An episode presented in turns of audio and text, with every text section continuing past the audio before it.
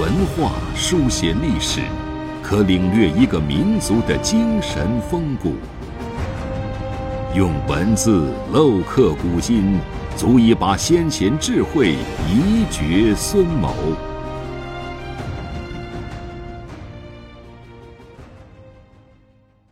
欢迎收听制药 FM，每晚八点和您分享经典智慧。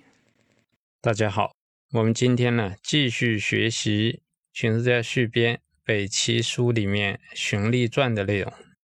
今天啊讲的是苏琼的故事啊。苏琼啊是当时啊南清河的太守，他字征之，是武强人，就今天的河北武强。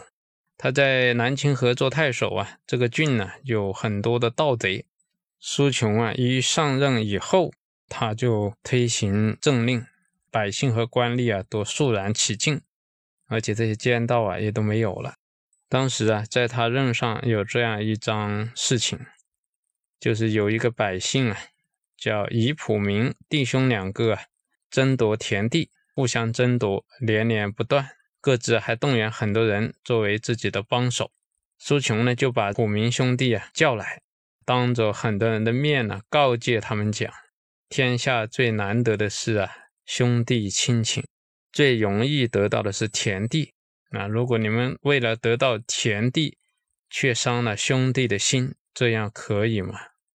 因此啊，这兄弟俩啊都流下了眼泪。旁边的人呢也大受感动啊，没有不掉泪。普明兄弟啊就一起啊向苏琼叩头，请求啊出门思过。这两兄弟啊过去分居了十年。经苏琼这么一劝呢，兄弟两个啊就回家同住了。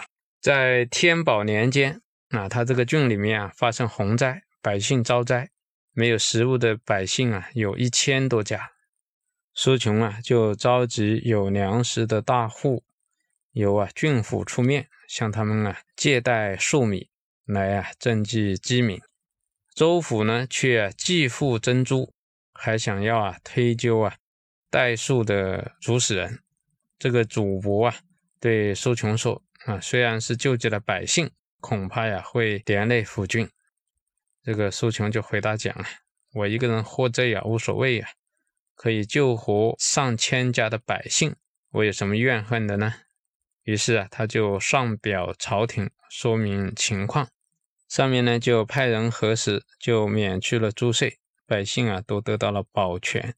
苏琼啊，在这个郡一共啊在任六年，百姓啊都非常爱戴他，没有一个人啊去州里啊上诉告状啊，这也是说明啊苏琼把这一方啊治理的非常的安定。他是如何治理地方的呢？从这里啊我们可以看出啊，他劝那两兄弟啊不要争夺田产啊，希望他们能够和睦。其实啊，还是从人伦的教化入手，这是啊政治的根本啊。任何的政治啊，应该啊先从人人入手，教每个人啊都能够敦伦尽奋，做好自己。那人人做好自己啊，这个家庭就和睦了。每一个家庭和睦啊，那么一个地方啊，自然就会安定；一个国家啊，社会啊，也会安定。我们今天啊，就学习到这里。谢谢大家。